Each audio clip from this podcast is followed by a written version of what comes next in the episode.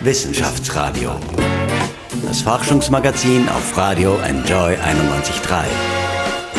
Mit freundlicher Unterstützung des Bundesministeriums für Bildung, Wissenschaft und Forschung. Viele Besucher drängen sich auf dem Wiener Heldenplatz. Es gibt viel zu entdecken und anzuschauen bei der langen Nacht der Forschung in Wien. Und wir melden uns in dieser Stunde noch vom Hotspot, vom Heldenplatz und schauen uns nach spannenden Stories um. Hallo, schön, dass Sie mit dabei sind. Ich bin Paul Buchacher und ich schalte jetzt zu meinem Kollegen Michel Mehle, aber noch nicht auf den Heldenplatz. Nein, zuerst einmal geht's ab auf Fledermausjagd. Ich bin sehr gespannt, was Michel da gleich berichten wird. Zusammen mit Claudia Kubista und Markus Milchram von der BOKU, von der Universität für Bodenkultur, bin ich jetzt im Türkenschanzpark bei einem kleinen Gewässer. Wir sitzen hier in der gemütlichen Atmosphäre auf einer Bank und wir haben den Bat Recorder dabei. Das bedeutet, mit dem kann man Fledermäuse hörbar machen. Und dieses ploppende Geräusch, was man jetzt hier schon hört, das sind die Fledermäuse. Frau Kubiste, was hören wir denn da gerade? Also wir haben jetzt hier eine Gruppe von Fledermäusen, die direkt bei uns jagen. Wir haben riesen Glück. Ähm, was wir hören können, sind die Ordnungsrufe der Tiere und die Jagd sozusagen Rufe. Also sie versuchen damit die Beutetiere zu detektieren. Und wenn man genau hinhört, dann hört man immer wieder so ein Rasseln wie ein Pingpongball, der auf den Boden fällt. Ich bin mal kurz still. Das hat man jetzt gut gehört. Das ist jedes Mal, wenn man so ein Geräusch hört, weiß man, dass sie einen Insekt gefangen haben. Und das geht, wenn man jetzt eine Zeit lang hier sitzt, das geht wirklich im Sekundentakt. Also das sind die größten nächtlichen Insektenjäger, die wir finden können. Und äh, das ist jetzt auch ganz wichtig. Die Fledermaus ist sehr wichtig und ist auch äh, sehr geschützt, hast du mir Richtig, vorher also, schon ähm, erzählt. Fledermäuse generell, wir haben 28 Arten in Österreich. Das ist nicht wenig. Wir haben 38 Arten in Europa und 28 davon kannst du auch in Österreich finden.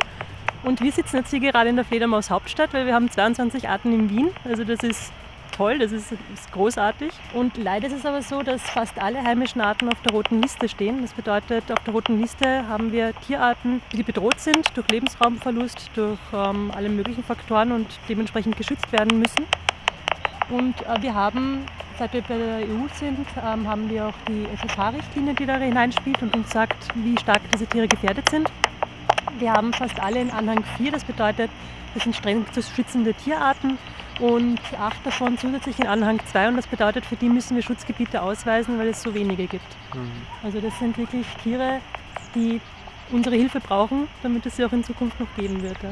Jetzt bei so einem Event wie der Lang nach der Forschung, was sind denn so die häufigsten Fragen, was da so gestellt werden? Also ich vermute, dass kleine Kinder, die haben natürlich viele Fragen. Ja. Was kommt denn da ganz oft? Ähm, viele machen sich Sorgen um die Vampire natürlich. Es ist die klassische Frage, gibt es Vampire und kommen die bei uns vor? muss es ich gibt, Angst haben vor ähm, Fledermäusen? Natürlich nein. also du musst keine Angst haben vor Fledermäusen. Es gibt Vampire tatsächlich. Es gibt drei äh, Fledermausarten, die Blut trinken. Und zwar ähm, ist eine spezialisiert auf große Säugetiere. Das sind Schweine, Ziegen, Schafe, Rinder. Und die anderen gleich mal zwei. Hemdkragen zu. Gleich kommt die Entwarnung. Die anderen zwei gehen auf Hühnervögel. Aber die gibt es nur in Mittel- und in Südamerika. Also die findest du bei uns nicht und die schwimmen auch nicht zu uns rüber oder fliegen rüber, sondern die gibt es wirklich nur dort. Ähm, das sind drei Arten. Die haben sich tatsächlich darauf spezialisiert. Äh, alle heimischen Arten, die wir in Österreich finden können, sind reine Insektenfresser. Es gibt ähm, manche, die in der Lage sind, auch andere Tiere zu nutzen. Es gibt zum Beispiel die Wasserfledermaus, die manchmal dabei beobachtet wird, wie sie kleine Fischlarven von unmittelbar unter der Wasseroberfläche herauskeschert mit ihren Füßen, aber das ist eher etwas, was sie auch erwischt, aber nicht wirklich als Hauptnahrung hat. Also bei uns kann man wirklich sagen, Insekten, Spinnen, das ist das, was sie fressen. Also keine Panik. Wie kann man in Kontakt treten irgendwie? Also Mit- mit, mit- der. Fledermaus. Ja, also ich meine, wo kann ich sie sehen? Wo finde ich sie am häufigsten? Ähm, Fledermäuse sind Tiere, die eigentlich die ganze Zeit mitten unter uns sind. Das ist am wenigsten bewusst, weil viele sie wahrscheinlich mit Schwalben verwechseln. Es ist ja jetzt noch relativ hell, jetzt wo wir hier sitzen. Und um diese Uhrzeit kannst du mitunter auch noch Vögel am Himmel sehen. Was man dann machen muss, ist, man muss sich ganz genau anschauen, wie das Tier fliegt und wie die Flügel ausschauen. Bei der Fledermaus sieht man, dass das nicht ein Flügel von einem Vogel ist, sondern das sind richtig Finger. Ähm, dementsprechend hast du diese zackige Struktur drinnen. Und was man jetzt bei der Jagd, wir haben jetzt immer wieder diese Plopp-Geräusche gehört, also sie sind jetzt gerade am Jagen und wir haben gerade vier Fledermäuse, die über uns fliegen. Wir haben wirklich sehr viel Glück heute. Ja, sie fliegen wirklich wie wild. Ähm, da sieht man, dass eben diese Zacken, das sind die einzelnen, einzelnen Finger, die da hineinragen und sie können sehr wendig fliegen, das heißt, sie haben einen sehr zackigen Flugstil Und das machen sie vor allem dann, wenn sie hören, okay, da ist ein Insekt, dann stützen sie sich ein bisschen herunter und das schaut natürlich auch anders aus als bei den meisten Vögeln. Das heißt, wenn man Fledermäuse in der Stadt beobachten möchte, einfach in den nächstgelegenen Park gehen oder sich auf die Terrasse setzen und einfach mal den Himmel beobachten. Gute Uhrzeit ist eben während der Dämmerungszeit. Wenn es finster wird, dann sieht man natürlich noch relativ wenig, aber man kann sie dann mitunter bei Straßenlaternen noch jagen sehen. Also wenn man dann im Park unterwegs ist in der Nacht, dann kann man sie mitunter noch im Lichtschein von Straßenlaternen sehen. Was werdet ihr zwei denn noch erzählen? Markus, du bist heute auch dabei bei der langen Nacht der Forschung. Also prinzipiell natürlich, wie wichtig Fledermäuse sind, wie bedroht Fledermäuse sind und wie spannend es ist, ihnen zuzuschauen oder zuzuhören. Fledermäuse sind ja ganz besonders, da sie sich mit äh, Ultraschall zurechtfinden im Gegensatz zu den meisten anderen Tieren, die das doch visuell oder über die Ohren machen. So ein gutes Echoortungssystem wie Fledermäuse, das hat einfach aus vielleicht die Wale keine andere Tiergruppe. Es geht vor allem darum, Werbung für die Fledermäuse zu Genau. machen. Also Markus wird auf jeden Fall seine Diplomarbeit auch noch vorstellen. Da kann man sich wirklich anschauen, was unmittelbar geforscht wird an der BOKU. Wir haben noch zwei weitere Diplomantinnen, die gerade mit dem Aufbau beschäftigt sind. Auch sie werden ihre Diplomarbeit vorstellen. Die haben in Wien geforscht. Markus hat das in Deutschland gemacht, im Harz. Das ist auch sehr spannend. Und ähm, ich werde Stopfpräparate herzeigen, das heißt, man kann sich die Tiere aus nächster Nähe in Ruhe ansehen. Ich habe Fledermauskot mitgebracht, wo man dann auch riechen kann, wie Fledermaus so riecht. Den haben wir hier quasi Genau. auch gleich dabei.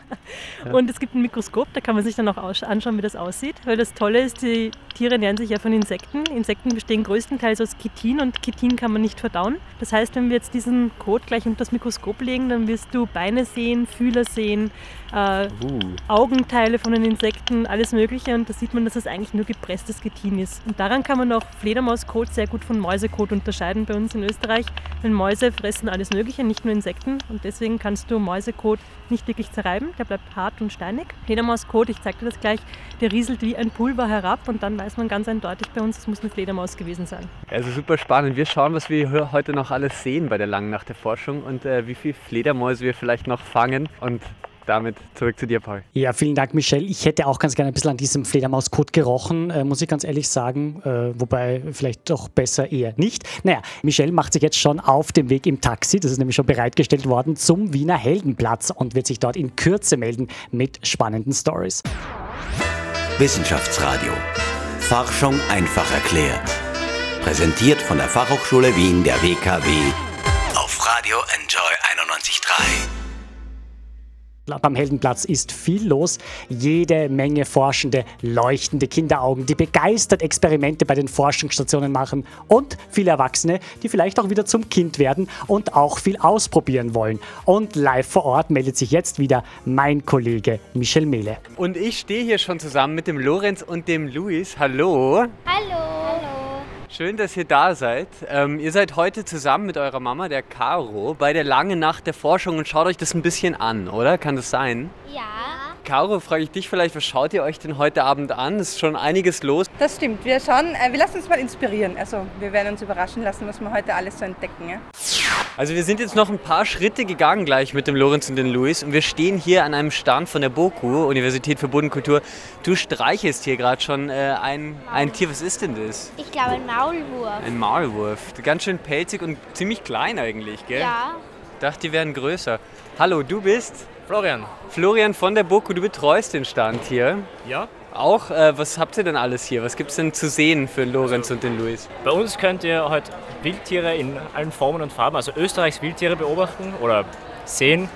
Wir haben eigentlich von unseren großen Geweihträgern bis zu den kleinen Pelzträgern alles da. Der kleine Pelzträger, der Maulwurf, der kommt schon gut an. Aber Kommt der sehr ist, gut an. Also wir haben jetzt auch ist auch andere. extrem flauschig. Ihr könnt es auch vergleichen da mit dem Fuchsfell. Darfst du euch gerne mal das in die Hand nehmen oder angreifen. Boah, ein, richtig, ein riesiges Geweih. Genau, oder ein kleineres Geweih und das könnt ihr euch vorstellen, von was für einem Tier das kommt. Von einem Reh. Ja, sehr gut. Das ist ein Reh und das da, kannst du dir ungefähr vorstellen, woher das, wer das mal war? Ein Hirsch. Genau. Das ganz große ist Das, vom ist schon, das Hirsch. sind sehr große Unterschiede in, in, in der Körpermasse. Das ist ein riesiges Geweih, oder? Wie lang ist es? So lang wie mein Arm, mindestens. Ja. Oder f- halb so lang wie, wie ihr zwei. Das ist ja Wir haben Geweihträger und wir haben Hornträger. Wie du gesagt hast, der Steinbock und die Gams zum Beispiel wären. Vielen, vielen Dank schon mal so weit. Das war jetzt sehr spannend. Wir haben ein bisschen was gelernt, oder? Ja. Und auch äh, durften coole große Geweihe irgendwie berühren äh, und Feldstreichen. Dankeschön, viel Spaß noch. Das waren jetzt die ersten Gäste wahrscheinlich oder eine ja, der ersten Gästen. Und äh, damit wieder zurück zu dir, Paul. Ja, vielen Dank, Michelle. Und ich wünsche dir noch viel Spaß bei der Lange Nacht der Forschung. Du wirst dich ja später noch einmal melden. Bin schon sehr gespannt, was du uns dann erzählen wirst. Wissenschaftsradio. Forschung einfach erklärt. Präsentiert von der Fachhochschule Wien der WKW auf Radio Enjoy 91.3. Und jetzt freue ich mich auf zwei sehr, sehr spannende Live-Gäste im Rahmen dieser Live-Sendung hier aus dem Studio von Radio Enjoy 91.3. Kennen Sie noch die gute alte Ziehharmonika eigentlich? Ja? Wenn der Hüttenwirt beim Skiurlaub in den Pulverschneewochen aufgespült hat, ja, dann war oft die Quetschen zur Stelle. Eine Brücke, die dehnbar ist und so ähnlich wie eine Ziehharmonika funktioniert, die ist an der Technischen Uni der TU Wien erfunden worden und hat für ziemlich viel Furore gesorgt. Und ich begrüße den früheren Leiter des Teams, der diese Brücke miterfunden hat. Herzlich willkommen bei mir in der Sendung, Bernhard Eichwalder. Herzlich willkommen. Danke für die Einladung. Ja, schön, dass Sie sich Zeit nehmen, Herr Eichwalder. Bevor wir aber sozusagen äh, miteinander sprechen, begrüße ich auch noch meinen zweiten Gast sehr herzlich, nämlich den Präsidenten des sogenannten Space Teams der TU Wien, der Technischen Uni Wien. Das ist Christoph Fröhlich und er beschäftigt sich mit ganz spannenden Raketenthemen. Schön, dass Sie da sind, Herr Fröhlich. Hallo. Hallo, auch danke für die Einladung. Sehr gerne und wir werden in Kürze dann auch über Ihre Thematik sehr ausführlich sprechen. Was ist denn das Besondere an dieser Brücke, die Sie im Rahmen eines TU-Projekts, das mittlerweile abgeschlossen worden ist, sozusagen gemacht haben? Was zeichnet diese Brücke aus? Sie ist eben dehnbar. Sie hat eine Art Ziehharmonika-Form. So kann man es ein bisschen beschreiben, ne? Ganz genau so ist es. Ähm, Im Prinzip, äh, die Brücke an sich haben wir nicht neu erfunden. Äh, integrale Brückentragwerke gibt es schon äh, seit einigen Jahrhunderten, wenn nicht Jahrtausenden. Mhm. Äh, Was meint der Be Fachbegriff integral? Einbeziehend heißt das übersetzt, eine, oder? Ein, eine integrale Brücke mhm. ist ein monolithisches Tragwerk, so wie wir es äh, von früher von den Aquädukten kennen. Mhm. Das heißt, äh, ohne Dehnfugen und ohne Lager. Mhm. Das heißt, früher haben die Bauleute schon äh, gewusst, wie man mit diesem Thema umgeht äh, und haben die Materialien effizient eingesetzt. Mhm. Äh, heutzutage werden integrale Brücken vor allem äh, für kürzere bis mittlere Spannweiten eingesetzt, mhm. um effiziente Tragwerke zu erhalten. Diese Tragwerke funktionieren bis zur Länge von ca. 70 Meter problemfrei und ab ca. 70 Meter Längen bekommt man halt Probleme mit der Dilatation, das heißt mit der Längenänderung des Tragwerks infolge Temperaturänderungen. Mhm, mhm. Also wenn es zu starke Temperaturschwankungen gibt, was in unseren Breiten immer öfter vorkommt, es gibt sehr extreme Temperaturschwankungen, einmal ist es sehr heiß, einmal ist es dann wieder relativ kalt und das setzt Brücken offenbar zu. Haben Sie dieses Problem quasi mit dieser Ziehharmonika-artigen Form lösen können? Kann man das so runterbrechen? So kann man es im Großen und Ganzen runterbrechen unterbrechen. Ja. Durch die Temperaturänderungen zwischen mhm. Winter und Sommer zieht sich die Brücke äh, zusammen und dehnt sie sich wieder mhm. aus. Und mhm. um diese Längenänderungen äh, effizient aufnehmen zu können, können eben kürzere Tragwerke mit relativ einfachen Konstruktionen auskommen. Mhm. Bei langen Brückentragwerken beträgt die Verformung am Brückenende teilweise bis zu 2 bis 5 cm und das kann man ohne äh, besondere Konstruktion nicht mehr so einfach aufnehmen. Und da mhm. kommt unsere Konstruktion zum Einsatz, wo wir versuchen, diese Längenänderung nicht in Form einer Fuge am Brückenende abzubauen, äh, sondern in Form von vielen kleinen Einzelfugen wie eine Ziehharmonika so zu verteilen, mhm. dass äh, der darüber befindliche äh, Fahrbahnaufbau ritzefrei bleiben kann. Diese Brücke ist ja auch weniger aufwendig, was die Instandhaltung betrifft. Warum ist das so? Was macht sozusagen diese Brücke weniger wartungsintensiv? Die Infrastrukturbetreiber äh, haben mit den Problemen zu kämpfen, dass genau diese Brückendehnfugen äh, sehr viel Wartung unterzogen werden müssen. Wartung heißt natürlich Brückensperren, äh, ist mit äh, finanziellen Mitteln verbunden. Und äh, um diese Auswirkungen geringer zu halten, haben wir versucht, ein, ein, System zu entwickeln, wo wir die Instandhaltungskosten so reduzieren können, beziehungsweise die Wartungskosten in weiterer Folge gegen Null mhm. Äh, bringen können. Ja. Mhm. Wie ist es denn zu dieser Idee, zu dieser Brücke gekommen? Wie ist diese Idee entstanden, geboren worden, dann umgesetzt worden? Können Sie uns da ein bisschen einen Einblick in diesen Prozess geben? Äh, die Grundidee ist äh, im Zuge eines äh, Forschungsprojektes Verkehrsinfrastrukturforschung 2012 entstanden. Mhm. Mhm. Hier haben wir im Zuge einer Machbarkeitsstudie die ersten Ideen entwickelt und in weiterer Folge auch patentieren lassen. Und aufgrund der positiven Ergebnisse dieses äh, Forschungsprojekts haben wir dann gemeinsam äh, mit der ASFINAG äh, an einem Prototyp gearbeitet, wo wir die ganze Konstruktion dann auf Herz und Nieren testen haben können. Mhm. Wo wird denn diese Brücke schon eingesetzt? Also wo hat sie sozusagen schon Platz eingenommen? Wo ist sie quasi schon in Verwendung? Aufgrund der positiven äh, Testergebnisse mit den Prototypen hat sich dann die ASFINAG dazu entschlossen, diese neu entwickelte Konstruktion in Form eines Pilotprojekts äh, an einem realen Tragwerk umzusetzen. Mhm, mhm. Und im Zuge der Erweiterung der Nordautobahn, der A5, mhm. in, äh, im Weinviertel, ist eine Brücke entstanden, die optimal war, um dieses Konstrukt das erste Mal auch einzubauen. Also sehr, sehr interessant. Wo soll denn diese Brückenkonstruktion noch eingesetzt werden? Wir haben jetzt äh, die Brücke auf der A5 fertiggestellt, mhm. die ist auch bereits eröffnet. Mhm. Äh, das, wir haben sehr positive Rückmeldungen. Äh, der erste Winter ist überstanden. Die Funktion wurde quasi bestätigt. Ähm, jetzt ist abzuwarten, wie sich diese ganze Konstruktion auf bezüglich Dauerhaftigkeit entwickelt. Mhm. Ähm, wir haben das ganze System patentiert in Österreich, äh, Europa und mittlerweile auch in der USA mhm. und hoffen natürlich, dass wir dort uns auch weiterentwickeln können und dass wir dort die Systeme auch äh, effizient einsetzen können. Mhm. Welche Projekte stehen bei Ihnen als nächstes an? Sie haben eine Dissertation abgeschlossen, Sie sind nicht mehr an der Technischen Universität Wien, aber Sie haben dieses Projekt eben dort gemacht. Was steht jetzt bei Ihnen in der Pipeline sozusagen? Das ist richtig. Ich habe meine Dissertation letztes Jahr im Mai äh, abgeschlossen. Mhm bin danach zurück in die Privatwirtschaft mhm. und bin derzeit in einem äh, Zivilingenieurbüro für Tragwerksplanung tätig mhm. und befasse mich dort natürlich auch äh, mit Brücken, mhm. aber unter anderem auch Hochbau- und Tiefbauprojekten sowie Industriebauprojekten. Mhm. Halten Sie denn eigentlich mit ein Patent an dieser Brücke, die da entstanden ist, an dieser Ziehharmonika-Brücke unter Anführungszeichen? Der Professor Kollager vom Institut für Tragkonstruktionen mhm. äh, und ich äh, sind sozusagen die Erfinder dieser Konstruktion mhm und äh, Patentinhaber ist die Technische Universität Wien. Mhm, mhm. Und da sind wir schon beim Stichwort. Ich begrüße jetzt noch einmal ganz herzlich Christoph Fröhlich von der Technischen Uni Wien. Er ist Präsident des Space Teams, des Raketenteams unter Anführungszeichen. Äh, wenn wir an Kanada denken, Herr Fröhlich, denken wir vielleicht an Brian Adams, an gepflegten Holzfällerrock und Ahornbäume. Und Sie äh, wollen einen sehr spannenden Versuch machen, bei dem künstliche Ahornsamen, so könnte man sagen, aus der Rakete kommen. Diese Ahornsamen sind aber nicht klassische Ahornsamen, wie wir sie kennen, sondern es geht um Messgeräte. Ja? Was soll denn da genau genau passieren? Das wird, glaube ich, im Herbst dann stattfinden. Das ist jetzt einmal verschoben worden. Was soll da genau passieren? Die ursprüngliche Idee war, ich glaube, Ahornsamen kennt jeder im Sinkflug vom Baum sozusagen, werden die Rotation versetzt und landen dann sanft am Boden. Mhm. Und ein Kollege hat jetzt die Idee gehabt, vielleicht kann man auch Messsonden nach diesem Prinzip bauen, mhm. die quasi ohne Fallschirm auskommen, sondern einfach durch Rotation, durch Reibung und Rotationsenergie mhm. die äh, Gravitations- Energie sozusagen austauschen und mhm. dadurch abbremsen in der Atmosphäre und sanft landen. Mhm. Es hat jetzt den Vorteil, man kann die Sonden relativ klein, platzsparend und günstig bauen. Eine weitere Idee zum Beispiel wäre in interplanetaren Missionen, wo die Landung auf einem fremden Planeten relativ schwierig ist, wenn man die Atmosphäre sehr schlecht kennt, mhm. könnte man solche Messsonden jetzt aussenden und zum Beispiel vom Mars die Atmosphäre vermessen, mhm. bevor man dann wirklich das teure, äh, die teure Landeeinheit dann losschickt und mhm. versucht zu landen. Mhm.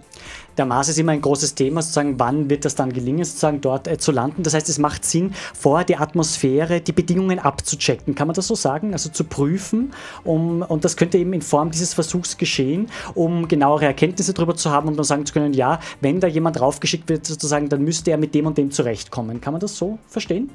Ich glaube, mittlerweile versteht man den so im Groben die Atmosphäre relativ genau. Ja. Aber wenn es jetzt um Wetter geht, um Windphänomene mhm. beim, bei der Landung, mhm. ist es relativ schwer, jetzt von der Erde aus das zu beobachten und dann mhm. zu entscheiden, okay, jetzt können wir landen oder nicht. Mhm. Genau, mhm. wäre das eine Möglichkeit. Mhm. Äh, das Projekt hätte jetzt vor kurzem einmal stattfinden sollen, es ist in den Herbst verschoben worden. Was ist der Grund für die Verschiebung? Also wir haben uns mit dem Projekt beworben beim sogenannten Rexus-Pexus-Programm. Das ist von mehreren europäischen Weltraumorganisationen, also von dem äh, Deutschen Zentrum für Luft- und Raumfahrt, von der ESA und von der schwedischen Weltraumbehörde, ein äh, Ausbildungsprojekt, kann man so sagen, das schon über zehn Jahre läuft und jährlich können sich da Teams bewerben mit Experimenten, die dann ausgewählt werden, dann den ganzen Zertifizierungsprozess durchlaufen und dann bis zum Start begleitet werden von den äh, Organisationen. Da wäre im März eben der Start gewesen in Kiruna, also im nördlichen Schweden. Rexus ist die Kampagne sozusagen die Rocket Experiments for University Students. Unser Experiment mitgeflogen wäre. Und zwar werden da pro Jahr zwei Raketen gestartet. Wir waren dann vom Zeitplan bei der zweiten Rakete. Mhm. Die erste Rakete hat dann leider kurz nach dem Start ein technisches Problem gehabt, mhm. Ähm, wobei dann die Höhe nicht erreicht worden ist. Die sollte bis auf 80 Kilometer kommen, ist mhm. nach sechs Kilometer schon zu Ende gewesen, der Flug. Mhm. Dann hat der Veranstalter jetzt entschieden, okay, ähm, bevor sie nicht genau wissen, was passiert ist, werden sie den zweiten Start sozusagen mhm. verschieben. Mhm. Ähm, das ist aktuell möglicherweise im Herbst geplant, aber da warten wir selbst noch auf die Bestätigung. Die Höhe bei diesem Raketenstart, habe ich gelesen, soll bis etwa 80 Kilometer in die Luft gehen. Wie hoch ist das ungefähr? Gibt es da ein Bild dazu, dass wir uns das vorstellen können? Wie hoch ist das, wenn man etwas übereinander stapelt? Ja? Wie hoch wäre das? Naja, Flugzeuge fliegen jetzt so 10, 11 Kilometer hoch. Ja. Der Mount Everest ist etwas kleiner, das heißt ungefähr äh, achtmal die Höhe von wo Flugzeuge fliegen, neun, zehnmal die Höhe von Mount Everest. Da wären wir ungefähr in der Richtung. Zum Vergleich, die ISS, die internationale Raumstation, ist auf ungefähr 400 Kilometer. Also sind wir irgendwo dazwischen. Also sehr ambitioniert. Ich wünsche Ihnen alles Gute, ja, jetzt für den Herbst. Welche weiteren Projekte stehen denn für das Space Team an an der TU Wien? Woran wird noch geforscht und gewerkt?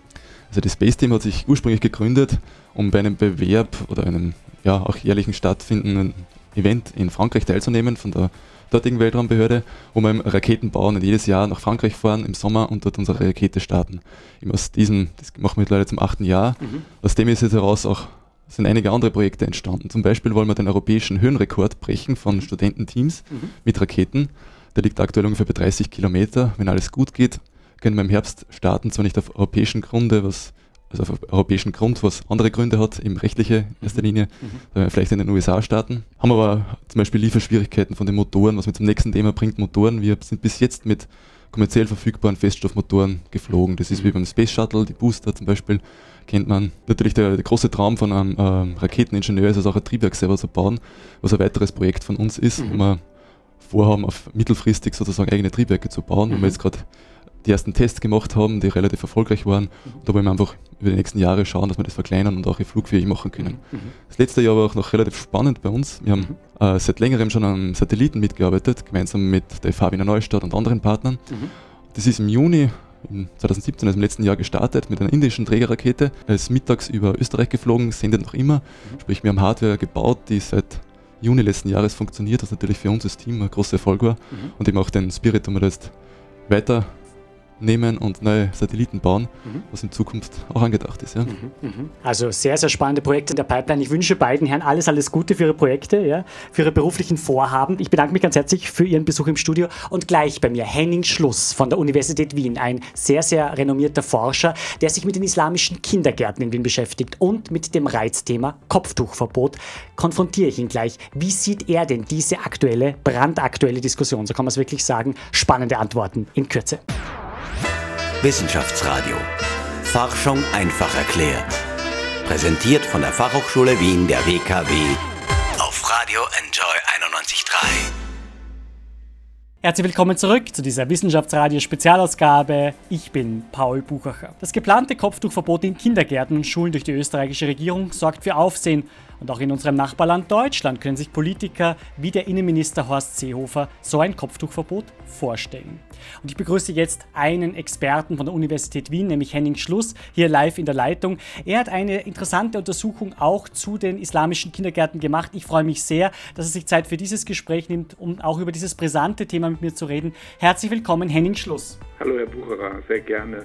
Ich habe die Untersuchung natürlich überhaupt gar nicht alleine gemacht, sondern wir waren glücklicherweise ein Team und das wäre alleine auch gar nicht möglich gewesen, sondern ähm, da haben wir mit Kolleginnen von der FH und von der Uni zusammen dran gesessen und wirklich ein mehrperspektivisches Design entwickelt, was wir dann auch zusammen durchgeführt haben. Genau. Sie haben unter anderem mit der Kollegin Nina Hofer-Reisner gearbeitet von FH Campus Wien.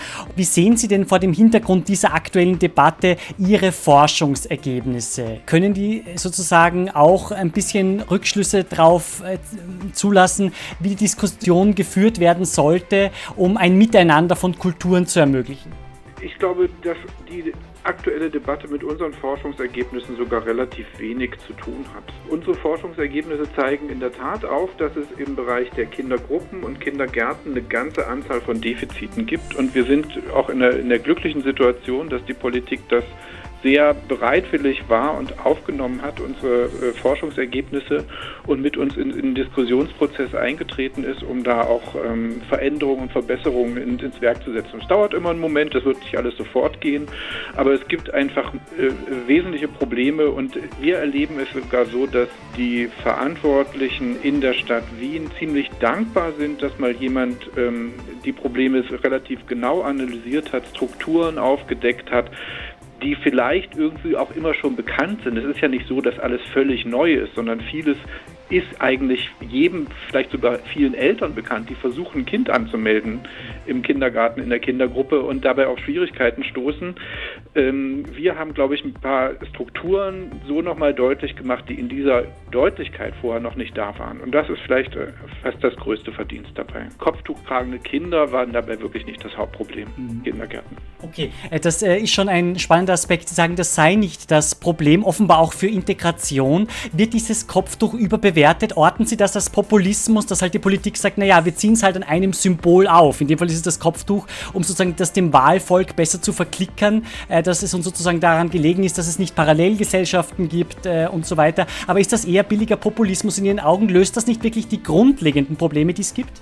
Nein, man kann sagen, das ist ja sogar äh, gut und richtig und schön. Wenn Sie den kleinen Prinzen sich anschauen, Antonin Saint-Exupéry, da gibt es einen sehr, sehr weisen König, der befiehlt der Sonne morgens aufzugehen und abends unterzugehen. Das ist da kann man gegen, gar nichts gegen sagen. Also insofern kann man auch ein Kopftuchverbot im Kindergarten fordern. Es wird nur insofern äh, nichts ändern, weil es im Kindergarten kaum Kinder gibt, die Kopftuch tragen. Wie die Sonne eben auch ohne diesen Befehl des weisen Königs morgens aufgehen würde, aller Voraussicht nach. Wie sehen Sie denn diese strukturellen Probleme? Können Sie ein, zwei Beispiele herausgreifen, Herr Schluss, die Ihnen besonders markant aufgefallen sind, Ihnen und dem Team, wo Sie sagen, da sollte sich wirklich etwas in Wien oder auch generell überall, wo es äh, Kindergärten gibt, wo gemischte Kulturen, gemischte Religionen zusammenkommen, etwas ändern? Ja, das, das kann man ziemlich gut zeigen. Ich will mal ein Beispiel herausgreifen. Das ist eines, was auch der Kollege Aslan in seiner Pilotstudie schon thematisiert hat, dass es einfach mangelt an gut ausgebildeten Elementarpädagoginnen in den Kindergärten. Und wir haben vielfach das gesehen und ähm, Etnan Aslan hat das in seiner Pilotstudie auch schon gesehen, dass wir in Kindergärten Kindergruppen ähm, Kräfte haben, die, die eigentlich nicht adäquat ausgebildet sind. Uns bleibt aber gar nichts anderes übrig oder den, den Trägern und Betreibern bleibt gar nichts anderes übrig, als sie einzustellen weil es nicht genügend ausgebildetes Personal gibt. Nun war, die Studie von Ednan Aslan, hatte sich damals bezogen auf sogenannte islamische Kindergärten und äh, hat dieses Problem dort entdeckt. Wir haben gesagt, wenn wir die Besonderheiten von Kindergärten mit einem besonderen Bezug zum Islam rausfinden wollen, dann hilft es nicht, uns nur diese Kindergärten anzuschauen Kindergruppen anzuschauen, weil wir dann gar nicht sehen können, was daran eventuell besonders ist. Und genau das ist ein sehr schönes Beispiel dafür. Wir haben jetzt nur einen, einen ziemlich umfassenden Ansatz gewählt. Wir haben nämlich mit einer Fragenbogenerhebung, die hat sich an alle Kindergärten und Kindergruppen in Wien gerichtet. Und da haben wir ziemlich schnell gesehen, dass dieses Problem ein wirkliches Problem ist, aber dass es mit dem Islam relativ wenig zu tun hat, weil das nämlich viele Kindergärten und viele Kindergruppen trifft. Und dann haben wir noch ein bisschen weiter geschaut, gibt es vielleicht auch irgendwelche strukturellen Probleme, die genau diesen Mangel an gut ausgebildetem Personal begünstigen. Als Lehrender an der Uni, muss ich sogar sagen, profitiere ich von einer dieser Ursachen sogar, weil die regelhafte Ausbildung für die Kindergartenpädagogin ja über die BAföBs passiert. Und Sie wissen, dass man mit dem, mit dem BAföB-Abschluss natürlich auch äh, eine Matura erwirbt, mit der man auch studieren kann. Also es sind so, dass wirklich 80 Prozent der Abgängerinnen äh, sich wie äh, an der Uni finden. Das ist den Personen überhaupt gar nicht vorzuwerfen. Und ich als Lehrender an der Uni freue mich, weil ich nämlich pädagogisch vorgebildete Personen da habe, so Studierende da vor mir sitzen habe, mit denen ich nochmal ganz anders über pädagogische Fragen diskutieren kann, als über Leute, die bisher nur erzogen worden sind und selber noch keine eigene pädagogische Erfahrung haben. Aber für die Kindergärten ist es natürlich ein Desaster. Und äh, da haben wir einen ganz wichtigen Ansatz, den ich, den ich gut finde und unterstütze, dass nämlich die Ausbildung zur Kindergartenpädagogin auch keine Einbahnstraße ist, dass man da nicht irgendwo stecken bleibt und sagt, ja, jetzt bin ich Kindergartenpädagogin, jetzt kann ich mich nicht mehr weiterentwickeln. Denn wir haben in Österreich ja wirklich diese gute Situation, dass, dass diese Einbahnstraßen und Sackgassen eigentlich nicht mehr gibt wir haben immer die Möglichkeit, sich noch an der Uni einzuschreiben oder noch was noch, noch weiter zu studieren. Das ist, was ich unterstütze, was, ist, was, was gut ist, aber was einen Nebeneffekt hat, der für den Kindergarten jetzt problematisch ist. Und da muss man sich überlegen, und ich erlebe die äh, Politik in Wien, aber das ist ja nicht nur eine Wiener Frage, durchaus so, äh, dass sie da das, auf das Problem sehr aufmerksam geworden ist und ähm, auch anfängt da zu überlegen, wie schaffen wir zum Beispiel eine gute Qualifizierung auch auf einem zweiten Bildungsweg für Erwachsene, die sagen, die, die sich als Berufseinstieg überlegen oder als Umstieg überlegen, wir gehen jetzt in den Kindergarten und machen da eben nicht nur eine Schnellbeschulung, sondern eine richtige grundständige, qualitätsvolle Ausbildung nochmal. Das kann man dann oft natürlich nur dadurch erreichen, dass man zum Beispiel das auch eine bezahlte Ausbildung ist, die nicht nur nichts kostet, sondern wo man die Möglichkeit hat, selber Geld zu verdienen und zum Beispiel seine Familie mit zu verdienen. Also das sind natürlich auch immer Probleme, wo man, wo man oft Geld in die Hand nehmen muss. Aber es ist wichtig aufzuzeigen, dass, dass wir bestimmte strukturelle Probleme haben, die gelöst werden müssen, wenn wir diese Probleme in den Kitas angehen wollen. Der Vollständigkeit halber möchte ich sagen, Edna Aslan war bereits bei uns auch in der Sendung Wissenschaftsradio zu Gast. Das war vor dieser Kritik, vor dieser Aufregung rund um seine Pilotstudie. Die hat sich mittlerweile etwas gelegt. Trotzdem, das Thema ist sozusagen sehr brisant, was das sogenannte Kopftuchverbot betrifft. Die FPÖ hat die islamische Glaubensgemeinschaft in Österreich und ihren Präsidenten im Zusammenhang mit diesem Thema schon kritisiert. Wie sehen Sie denn diese wachsenden kulturellen, religiösen Spannungen hier in Österreich, aber auch in Deutschland? Was sozusagen muss da gesamtgesellschaftlich, weltweit vielleicht getan getan werden, um ja auch Grenzen den Köpfen abzubauen, um ein Miteinander zu ermöglichen. Das ist ja glaube ich, das zentrale Thema und die zentrale Aufgabe auch für die Erziehung insgesamt. Wobei wir natürlich auch noch mal immer sagen müssen, das sage ich auch ein bisschen selbstkritisch als Erziehungswissenschaftler und als Bildungswissenschaftler, dass wir uns ja auch nicht zumuten können und dass wir als in der Pädagogik mit den heranwachsenden Kindern alle die Probleme lösen, die wir als Erwachsene auch nicht gelöst kriegen. Wir haben als Erwachsene anscheinend ein erhebliches Problem. Die Frage ist berechtigt, schaffen wir das, die Kinder davor zu bewahren, in dieselben Fallen zu tappen, in die wir anscheinend getappt sind, indem wir uns immer mehr voneinander abgrenzen, in dem anderen immer eher den Fremden sehen, der uns bedroht, als einen möglichen Freund oder, oder einen Fremden, der uns auch bereichern könnte, kulturell bereichern könnte. Auf die pädagogischen Fragen kann ich Ihnen gerne auch als als Experte antworten. Und da ist eine Antwort, die wir haben, ist tatsächlich, die sich nicht insofern bewährt hat, weil die ein hundertprozentiges Patentrezept ist. Das gibt es in der Bildung, äh, in der Pädagogik nicht, ähm, wie auch sonst ja schwer im Leben. Gegen zum Beispiel Radikalismus ist Bildung noch immer das beste Rezept, was wir haben. Ich will mal das Beispiel des religiösen äh, Fundamentalismus nehmen. Wenn Sie behaupten, das Leben heilig ist, deshalb muss ich alle Abtreibungskliniken, Betreiber umbringen und erschießen, dann ist es äh, doch hilfreich, genau darüber eine Debatte zu führen, was macht denn eigentlich das, die Heiligkeit des Lebens aus?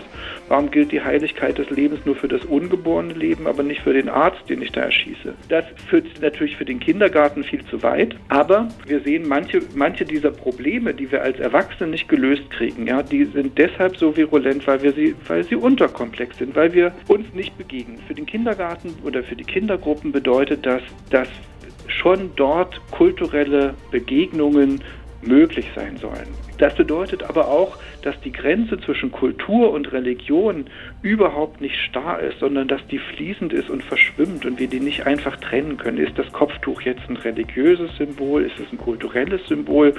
So genau kann man das gar nicht sagen. Die einen sagen so, die anderen sagen so. Fakt ist, dass in Österreich bis vor 100 Jahren das Kopftuch ganz selbstverständlich zum, zum Landleben dazugehört hat und sich niemand äh, ein, ein, ein, ein Kopftuchverbot dort wahrscheinlich in, in Oberösterreich für erheblichen Protest gesorgt hätte. Mhm. Das hat sich jetzt geändert, aber das ist ein kulturelles Merkmal. Inwiefern das jetzt ein, ein, ein religiöses Merkmal ist oder ein kulturelles, darüber geht die Debatte innerislamisch ja interessanterweise auch deutlich auseinander. Sie haben Muslime, die sagen, ich bin Muslima und trage kein Kopftuch und andere sagen, das gehört für mich zu meiner religiösen Identität dazu, dass ich ein Kopftuch trage. Vielen Dank für das interessante Gespräch. Henning Schluss. Ich Ihnen auch ganz herzlich. Wissenschaftsradio. Forschung einfach erklärt. Präsentiert von der Fachhochschule Wien der WKW auf Radio Enjoy Herzlich willkommen zurück. Hier ist das Wissenschaftsradio mit einer großen Live-Sendung zur langen Nacht der Forschung. Ich bin Paul Buchacher. Partystimmung am Wiener Heldenplatz, so kann man es wirklich sagen. Ja, denn da tummeln sich schon jede Menge Interessierte an der langen Nacht der Forschung. Und mittendrin ist mein Kollege Michel Mehle. Und ich glaube, der hat jetzt etwas ganz Spezielles entdeckt. Genau, denn ich bin hier gemeinsam mit Peponis, Melonis, Mustaceus, Moretum und der Romina. Hallo. Hallo. Ähm, das sind lauter Essenssachen, die ich gerade aufgezählt habe, mit einem, glaube ich, lateinischen Namen. Also ich habe die noch nie gehört. Die Speisen kommen mir aber schon bekannt vor. Was ist es denn hier? Das sind alles römische Speisen, die in der Antike so gegessen und gekocht wurden. Ach so, hier in Wien, in dem äh, Gebiet. Teils, ja. Also könnte man sagen. Was haben wir denn hier äh, Feines, dass die Radiohörer das auch äh, mitbekommen? Vielleicht denen das Also- Wasser schon im Mund zusammenläuft, wie mir. Wir haben hier einmal eine Olivenpaste, dann haben wir Mm. Frischkäsebällchen, dann haben wir gefüllte Datteln. Oh, Wahnsinn, ich probiere einfach eine, Ja, darf ich? Ah, das ist ja ein super Job, den ich heute habe bei der langen Nacht der Forschung. Okay, und was würdest du mir noch empfehlen? Einmal die Melone Pepones, das Mhm. sind gewürzte Mm. Melonenstücke mit Pfeffer, Fischsoße und schmecken eigentlich sehr gut. Und wieso zeigt ihr das hier? Ihr seid von der Österreichischen Akademie der Wissenschaften. Warum zeigt ihr das hier, was es alles so gab bei den Römern? Genau, wir sind einmal vom ICANT, also vom Institut der Kulturgeschichte der Antike. Wir haben das Thema Alltag in der Antike und da gehört das Essen einfach dazu. Ah, super spannend. Also Paul, ich glaube, ich bleibe hier noch ein bisschen und lerne was über die äh, Antike und das Essen der Römer und Kost natürlich auch. Vielen Dank, Romina. Bitte. Wissenschaftsradio. Forschung einfach erklärt. Präsentiert von der Fachhochschule Wien der WKW auf Radio Enjoy 91.3. Ja, mein Kollege Michel Mehle, der ist am Heldenplatz in Wien und ich fordere ihn jetzt zur ultimativen Challenge heraus. It's Challenge Time again. Schafft es Michel, zwei Experimente, die bei den Forschungsstationen angeboten werden, erfolgreich zu absolvieren? Wenn ja, dann darf er sich einen Wunschsong aussuchen. Wenn nicht, dann darf ich meinen Lieblingssong spielen. So, ich bin sehr gespannt. Michel, ich schalte jetzt wieder zu dir. Wie schaut's denn aus? Bist du denn bereit? Und wie ich bereit bin, Paul. Ich melde mich hier jetzt schon von äh, einem der ersten Stände, wo es ein Experiment gibt. Und der Wind, der fegt hier über uns ganz schön. Also es ist ein ziemlich spannendes Setting. Mit, äh, ich stehe jetzt zusammen hier mit Marc und Juliane. Hallo. Hallo. Hallo. Hi. Was machen wir hier? Wir haben jetzt alle drei einen weißen Kittel an und hier sind ganz gefährliche Stoffe, glaube ich, vor Ja. mir. Also wir haben hier die äh, allseits bekannte Killer-Erdbeere Oh. und wir werden jetzt versuchen, aus dieser Erdbeere die DNA, also das Erbgut, zu extrahieren und sichtbar zu machen. Und wenn wir das richtig machen, sieht es am Ende so aus. Oh, das ist spannend. Also das Genau. ist quasi so, ein- du hast ein kleines Reagenzglas, da schwimmt einfach was drin rum. Ist das Genau, die DNA? Dieses weiße Zeug, was da schwimmt, dieses weißlich-längliche Zeug, das ist tatsächlich die DNA. Die formt diese Fäden Ja. und äh, so kann man die dann sichtbar machen. Das ist ja spannend. Okay, also das ist meine erste Challenge Genau. heute bei der langen Nacht der Forschung und das probieren wir jetzt mal gleich. Was muss ich denn da machen? Also, es geht los, dass man diese Erdbeere in ein Sackerl platziert. Okay.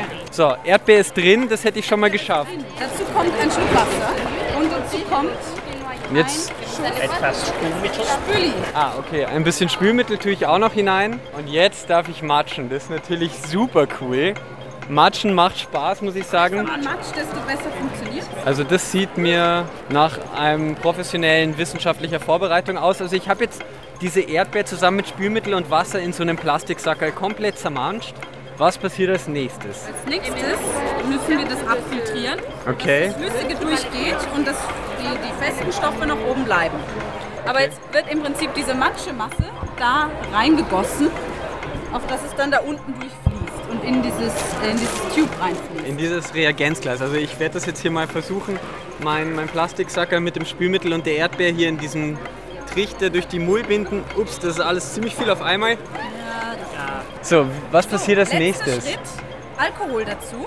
Ah, also richtig viel eigentlich. Ja, ja, viel. Richtig viel Alkohol muss da dazu. Das ist Okay. fast ein Cocktail. Ohne das Spülmittel wäre es eigentlich wahrscheinlich sogar ganz, ganz gut jetzt. Erdbeer-Daiquiri. Ja. Schütteln, das ist richtig. Okay, jetzt. Ah, oder so. Mehr so schwenken. Mehr so schwenken wie die Zentrifuge. Ah, jetzt habe ich schon kaputt gemacht, wahrscheinlich die DNA. Das dauert ein bisschen. Okay, also ich habe es jetzt hier so ein bisschen geschüttelt. Ja, ich glaube schon. Oh, also ich habe es tatsächlich geschafft, das Experiment zu vergeigen. Paul, der erste Punkt geht an dich. Ich habe das Reagenzglas geschüttelt und nicht gerührt. Das war mein Fehler, ich hätte schwenken sagen Das ist natürlich, ähm, das ist natürlich blöd, aber ich meine, ja, so, mal, so ist das Leben. retten. Dieser Punkt geht auf jeden Fall an Paul. Eine Frage habe ich aber noch an euch. Ist die Erdbeer jetzt eine Frucht oder eine Nuss? Wie ist es denn?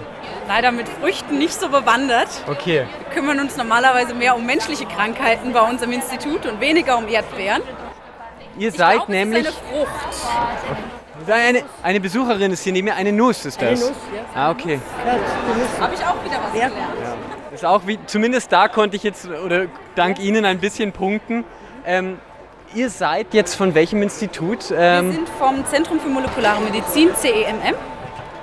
Wir sind angeschlossen an das Allgemeine Krankenhaus in Wien und äh, wir kümmern uns hauptsächlich um die molekulare Erforschung von äh, menschlichen Krankheiten wie Krebs, äh, Herz-Kreislauf-Erkrankungen.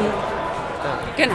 und zeigt ein bisschen eure Arbeit hier anhand der Erdbeer. Also ich bin jetzt das wirklich schlechte Beispiel, aber ähm, ich wette, die Kinder machen das besser als ich in Zukunft. Vielen Dank auf jeden Fall und Paul, ja, der Punkt geht an dich, damit zurück ins Studio. Ja, vielen Dank, Michelle. Das freut mich natürlich sehr. Den ersten Punkt habe ich gemacht. Hahaha. Also es schaut ganz gut aus, dass es mit meinem Wunschsong am Ende der Show klappt. Bin gespannt, ob ich wirklich Cher mit Walking in Memphis spielen darf. Meine Lieblings-Cher. Ja? Oder ob es doch Michelles Friends wird von Marshmallow. Ähm, ja, er hatte noch ein bisschen Chancen. Schauen mal, wie er sich da weiter schlagen wird bei der großen Lange Nacht der Forschungs-Challenge.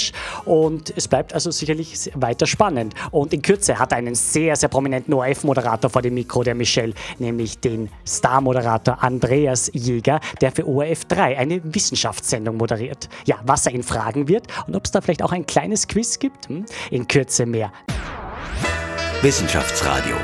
Forschung einfach erklärt. Präsentiert von der Fachhochschule Wien der WKW auf Radio Enjoy 91.3. Ja, ja, Michel Mele, der flitzt wirklich kreuz und quer durch Wien und ich glaube, er meldet sich jetzt wieder mit einem sehr, sehr spannenden Gast. Bin gespannt, wen du jetzt vor dem Mikro hast. Hallo Michel. Hallo Paul, ja, ein Riesenwirbel für Alt und Jung gibt es heute bei der langen Nacht der Forschung in Wien. Hier auf dem Wiener Heldenplatz ist schon ordentlich was los. Frau Christine Gschimtscher-Egger von der TU Wien ist gerade bei mir. Was bietet denn die TU heute an, was Cooles? Hier am Heldenplatz haben wir einerseits die Möglichkeit, im Vortragszelt äh, über das Universum und schwarze Löcher zu reden, also ein klassisches Atomphysikthema. Aber die TU Wien hat natürlich eine ganz schöne Bandbreite an äh, technischen und Forschungsthemen. Deswegen haben wir heuer auch einen eigenen Standort im Campus Freihaus, wo wir Interaktion mit humanoiden Robotern anbieten. Also sprich, man kann ein Raumspiel mit Pepper, so heißt der Roboter, spielen. Oder Mathematik ist ja auch immer ein Thema, das man in der Schule jetzt meist nicht gar so gerne hat, aber bei uns äh, stellen wir sehr anschaulich dar, was denn Mathematik mit dem Thema Herdenimmunität zum Beispiel zu tun hat. Also sprich, warum man sich impfen lassen soll, damit andere Personen auch nicht krank werden. Und das kann man mit einem ganz simplen Spiel darstellen, an dem sie selber teilnehmen können. Da sind unsere Komplexitätsforscher mit von der Partie. Sehr spannend. Impfen ist ja momentan ein sehr großes Thema, auch bei uns. Und zum Thema Komplexitätsforschung. Wir hatten vor kurzem Stefan Thurnherr, der ist ja ausgezeichnet worden zum Wissenschaftler des Jahres 2018. Bei uns in der Sendung wird er dabei sein.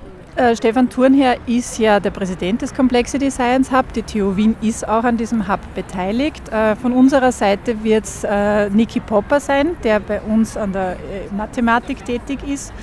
Und äh, wir haben da sehr viele spannende Themen, an denen wir gemeinsam arbeiten. Im Februar hat Unternehmer Elon Musk einen Tesla-Sportwagen mit einer Rakete ins All geschossen. Was plant denn die TU Wien zum Thema Weltraum? Gibt es da jetzt was äh, von Ihnen auch heute bei der Langen Nacht der Forschung?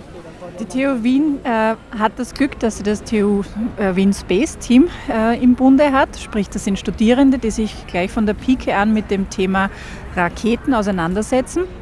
Und die sind äh, dieses Jahr am Hof im Zelt des BMFIT dabei. Und ich kann so viel garantieren, es gibt ganz viele tolle Mitmachsachen, wie zum Beispiel Raketen bauen oder es gibt auch ein Computersimulationsprogramm, wo man äh, Raketen sehr professionell schon zusammenstellen kann. Und das ist, sage ich mal, für Kinder ab Volksschulalter auf jeden Fall von Interesse. Ziemlich cooles Thema. Damit zurück zu dir, Paul. Wissenschaftsradio. Forschung einfach erklärt. Präsentiert von der Fachhochschule Wien der WKW auf Radio Enjoy 91.3. Herzlich willkommen, ich bin Paul Buchacher. Ja, und mein Kollege Michel Mille, der ist heute im wahrsten Sinn des Wortes der rasende Reporter. Der ist wirklich überall unterwegs, um spannende Stories aufzustellen, um uns zu informieren, was bei der langen Nacht der Forschung so alles geschieht. Äh, Michel, jetzt hast du Andreas Jäger, den bekannten OF3 Wissenschaftsmoderator vor dem Mikro. Sag einmal, wo triffst du denn den eigentlich? Ja? Bist du mit dem auch da irgendwo in der Menge am Heldenplatz oder wo eigentlich genau? Hallo Paul, nicht direkt auf dem Wiener Heldenplatz, sondern sondern in einem kleinen Café daneben. Ich habe in einer Forschungspause sozusagen den Wissenschaftsjournalist Andreas Jäger gefunden. Hallo. Hallo, servus Michel. Du schaust dir die lange Nacht heute ein bisschen an. Ja, ist cool. Ja. Cool, natürlich Pflichttermin. Ja, auf jeden Fall, super cool. Ich habe gleich eine Frage. Du moderierst ja die ORF3-Sendung Quantensprung, wo du die Stars unserer Wissenschaft in einem ziemlich coolen Tesla interviewst. Mhm. Jetzt hat ja Elon Musk Anfang des Jahres einen Tesla ins Weltall geschickt Ja. für 160.000 Euro. Wenn du jetzt mit drin sitzen würdest, wen würdest du dir einchecken als Gast vielleicht für Ich- so einen Langflug? Für den Weltraumflug. Wen würde ich mal einchecken? Ich würde mir, würd mir irgendeine coole, eine coole Wissenschaftlerin einchecken. Vielleicht Irene Schröder, die finde ich einfach lustig. Ich, mit der würde ich mich ein bisschen über Evolution unterhalten. Cool, einmal zum Mars und zurück mit René Schröder Zum sozusagen. Beispiel, es, es gibt wirklich viele, die ich da gerne mitnehmen würde. Kann man die dann nicht während dem Flug austauschen? Das wär, also, ja, ich würde ich würd mir wirklich so jemanden mitnehmen. Cool. Wo man richtig gut unterhalten kann. Vielleicht den Elon Musk, das wäre auch mal spannend. Stimmt, wenn er schon hochschickt, den Tesla dann zusammen fliegen, auf jeden Ja, Fall. ja, ja, ja. Genau, was sind denn dann deine Highlights für Quantensprung 2018? Was erwartet uns? Also die nächste Sendung befasst sich mit Drohnen, wo wir uns einmal anschauen, wie, wie das mit den Drohnen sich entwickelt. Das ist ja Work in Progress. Also, oder wie soll ich sagen, das entwickelt sich so stark, wenn man da drei Monate später schaut, gibt es schon wieder eine kleinere Drohne. Also allein was wir an Kameras jetzt, wir haben natürlich arbeiten immer mehr mit Drohnen und was die jetzt immer können und wie kleiner die werden, das ist ja unglaublich. Die Entwicklung in den letzten eineinhalb Jahren wird schwindelig und jetzt haben wir gesagt, jetzt schauen wir mal an, was eigentlich wirklich mit den Drohnen passiert. Wird der Himmel mal voller Drohnen hängen? Wir wissen es nicht. Also das ist eine der Sendungen, auf die ich stehe. Aber am spannendsten im Moment im Hinterkopf habe ich Bitcoin. Das interessiert ja sehr ist natürlich ein, ein, ein, das brennt schon seit, seit dem Herbst. Ja? Also das, und, und länger. Und, und das ist aber Flächenbrand. Also das ist, das ist einfach immer noch total spannend. Und ich glaube, ich beginne langsam zu verstehen, wie es funktioniert, aber ich glaube, dass die meisten Menschen es noch nicht verstanden haben, wie wichtig es ist und wie es wirklich funktioniert. Das ist echt, nachdem ich von Geld eigentlich keine Ahnung habe, also das ist, ist ein Wahnsinn. Also ich habe so viele Sachen über das Geld erst jetzt verstanden und bei Bitcoin ist es dann noch einmal anders. Also es ist hochspannend, das freut mich am meisten. Cool, da sind wir auch sehr gespannt, was uns da erwartet dann in dieser Sendung. Allgemein Highlights in der Wissenschaft 2018 gibt es Termine, auf die du schaust, wo du sagst, ah, das wird vielleicht ein spannendes Event, was uns noch erwartet alle. Worauf ich mich besonders freue, ist auf Alpbach. Wieso? Ja, weil Alpbach so, so, so konzentriert. Du erlebst einfach Wissenschaftler, ihr sind dicht und teilweise wirklich super Typen, super Frauen, die, die gewaltig sind und, und das ist für mich wie ein Best-of. Also der, ich, ich habe einen Vortrag, das flasht mich und der nächste flasht mich noch mehr und äh, letztes Jahr kann ich mich erinnern, der letzte Vortrag, jetzt fällt mir der Name nicht ein, war von einem deutschen Physiker, der dabei war mit der Gravitationswelle, wie sie das entdeckt haben. Ähm, und der hat es so lässig erzählt, der letzte Vortrag am Samstag hat Standing Ovations gekriegt. Also, wo jeder schon gesagt hat, ja, das sind ehrlich schon zu Hause und im Kopf schon beim Heimfahren. Es, man darf in Alpbach nie zu früh gehen und nie zu früh den Kopf ausschalten. Es ist immer was, immer was drin, was dich total überrascht. Ja.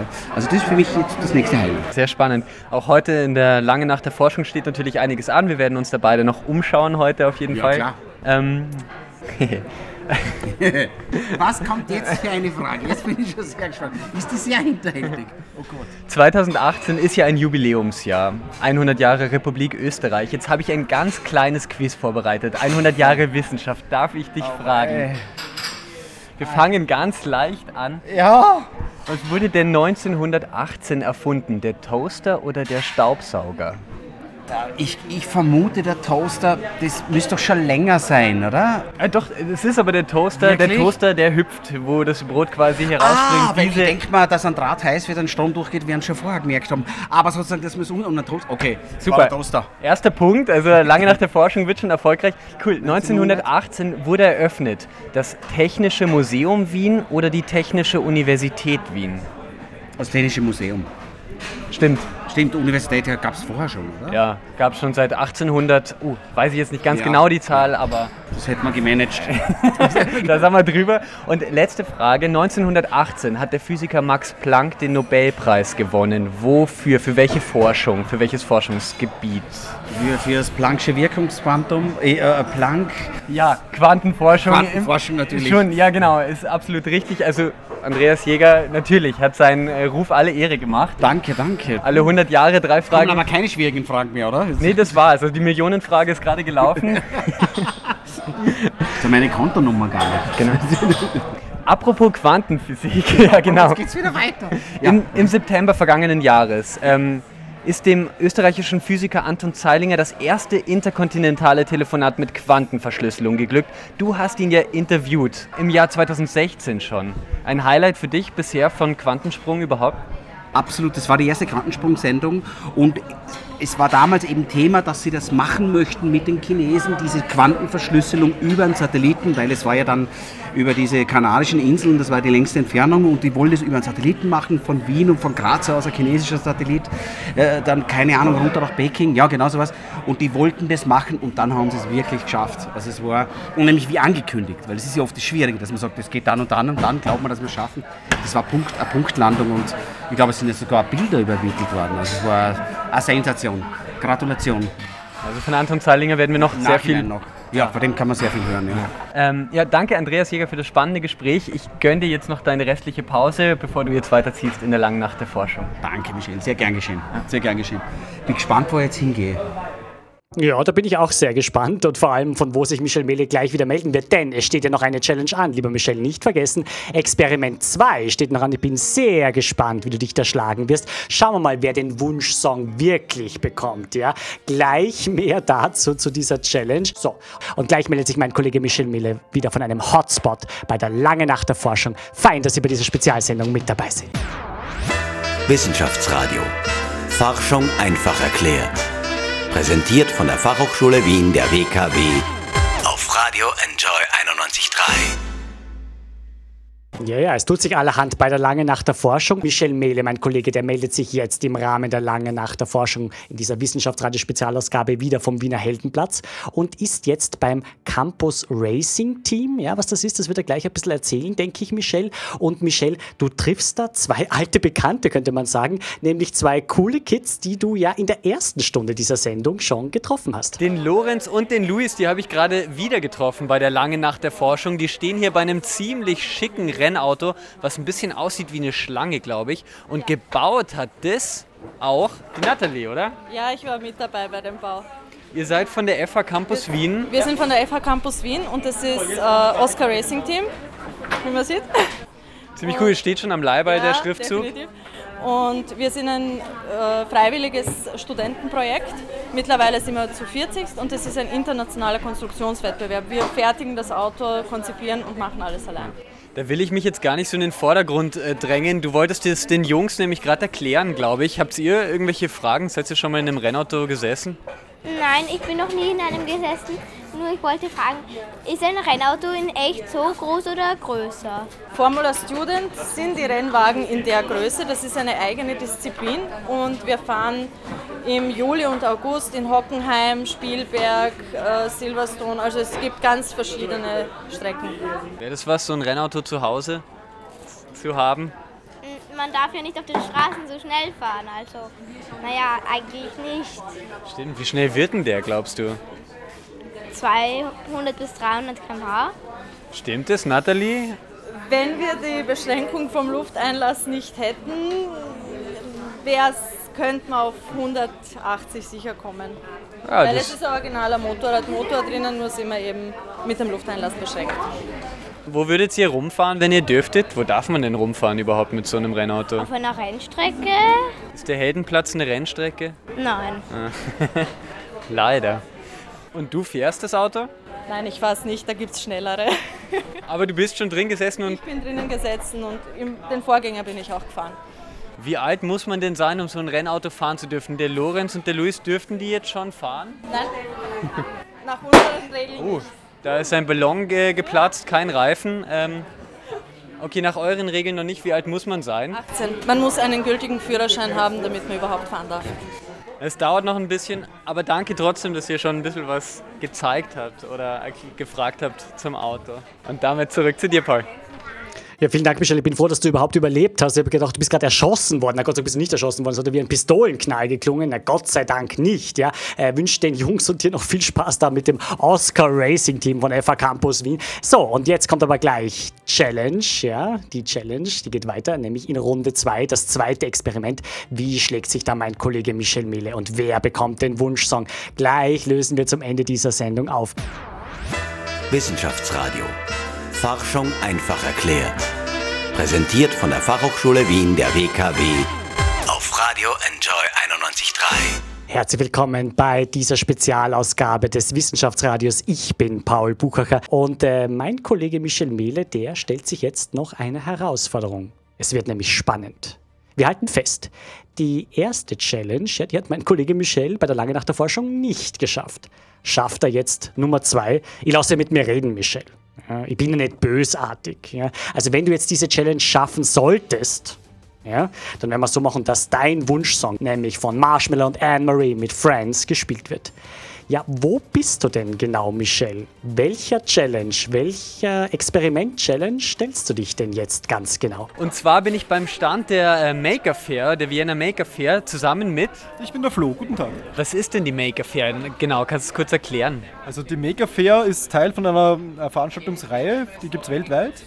Und das ist ähm, ja, eine Art Ausstellung oder Messe für Erfinder und Bastler. Da kommen Leute hin, die ihre Projekte vorstellen und die alle möglichen und unmöglichen Projekte gebaut haben. Da findet man alles. Also vom, vom Roboter bis zum Raumschiff über Textildruck und Werken und Basteln und und hier bei dir kann man Löten lernen. Ganz genau. Ich habe mit Freunden die Blinkenrocket entwickelt. Das ist ein Bausatz zum Lötenlernen. Und ich habe noch nie gelötet. Jetzt äh, stehe ich hier quasi vor der Aufgabe, einen Bausatz an eine kleine Rakete, an einen Raketencomputer sozusagen dran zu löten.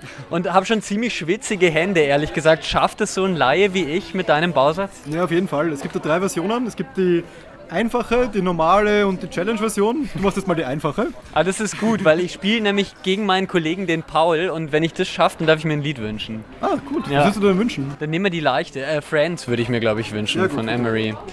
Na gut, also das ist dein Bausatz. Ähm, ja.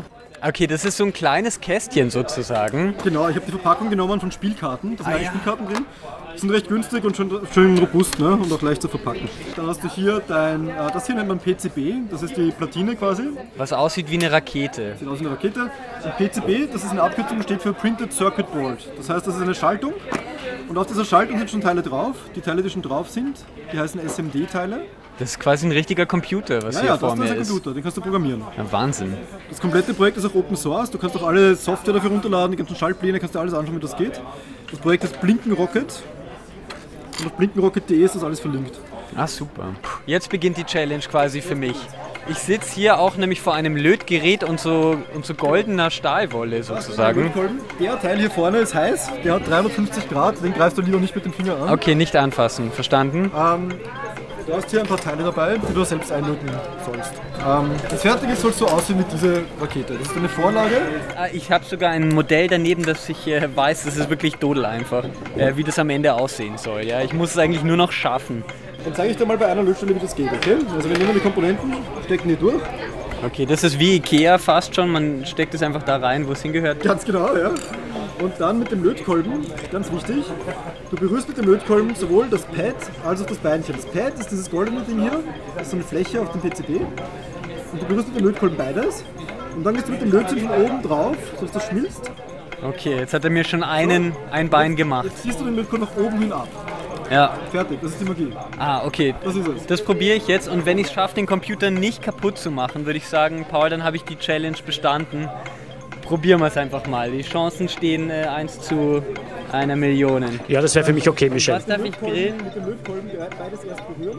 Ah, ist schon genug? Okay, das heißt, ein Beinchen habe ich jetzt dran gelötet. Und jetzt geht es zum nächsten. Vier Beinchen hat es, also zwei fehlen noch. Eins hat ah, da musst du noch schauen, dass das Lot sich gut verteilt. Ups. Gehst ah. hin?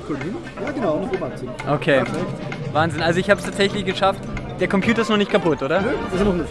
Paul, äh, dann äh, würde ich mir jetzt wünschen, Marshmallow und Anne-Marie mit Friends. Diese zweite Challenge habe ich bestanden. Ich hoffe, das ist okay. Damit zurück. Ja, das ist natürlich okay. Und außerdem, Michelle, muss ich sowieso den Einsatz belohnen. Ja, großartig hat er das gemacht. Der Kollege war wirklich überall unterwegs. Er hat Andreas Jäger getroffen. Er hat wirklich ganz, ganz tolle Leute vor dem Mikrofon gehabt. Auch Kids, coole Kids.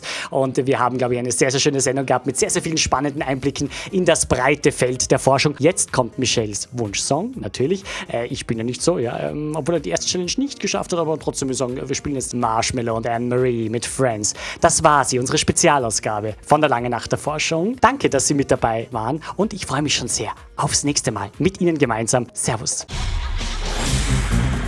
Wissenschaftsradio, das Forschungsmagazin.